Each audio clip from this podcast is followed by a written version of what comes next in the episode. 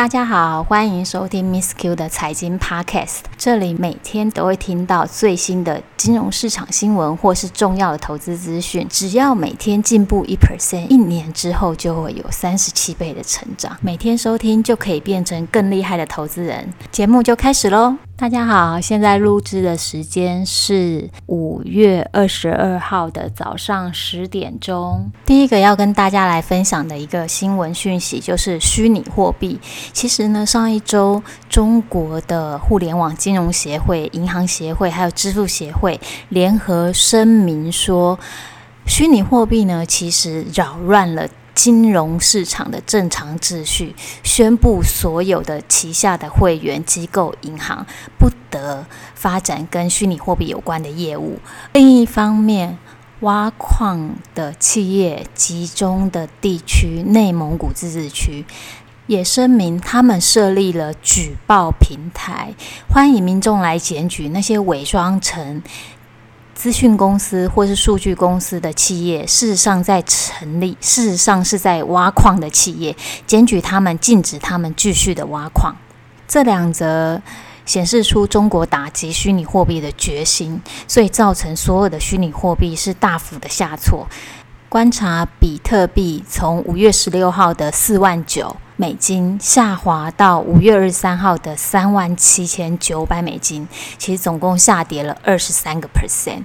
那同时，美国也宣布说，超过一万块钱以上的虚拟货币的交易，必须要跟 IRS，也就是他们的国税局来呈报。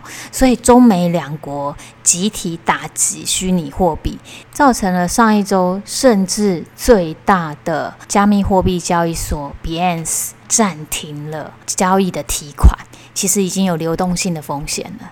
那比特币下跌会跟什么其他的类股有关系呢？其实第一个当然是科技股，因为有一些科技股其实它是加密货币的概念股，就会受到牵连。那跟比特币走势相反的的资产是什么呢？其实很有意思，其实是黄金。其实有一些撤出比特币的人，他们其实会把他们资金拿去买黄金。这个就继续观察这个趋势是否存在。第二个要跟读者来分享的是，NVIDIA 宣布。股份将拆成一股，拆成四股。通常股份的分拆都是因为股价过高，像 NVIDIA 现在的股价大概是六百块左右，所以其实分拆会助于散户可以参与这个股份的投资。那通常这些消息宣布之后，股价都会上涨，所以它周五的股价是上涨的。但是分拆的决定呢，必须要通过股东会六月三号的决议通过才可以执行。同时呢，这个公司也宣布说，它会执行四十亿美金的库藏股，都是要在六月三号股东会来确定的。下一则新闻呢，是关于波音公司的。波音公司计划从明年夏季开始提升七三七 MAX 的飞机产量，由现在的十架最多达四十二架。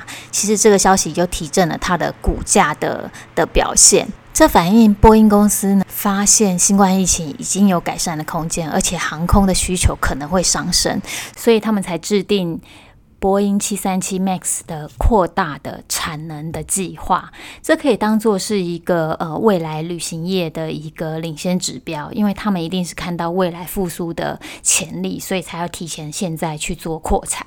下一则跟各位来分享的就是上一周联准会的四月份的记录，有提到说，有一些参与的官员，他们建议在未来的几次会议中来讨论缩减资产购买的这个部分。这个其实换句话来说，就是缩表的意思啊。那其实目前市场的行情就是由资金去撑起来的。那基本上未来的缩表，其实很有可能就会影响整个金融市场的表现，只是说。现在有没有在持续在印钞？那什么时候才要缩表？这个是要留意的部分。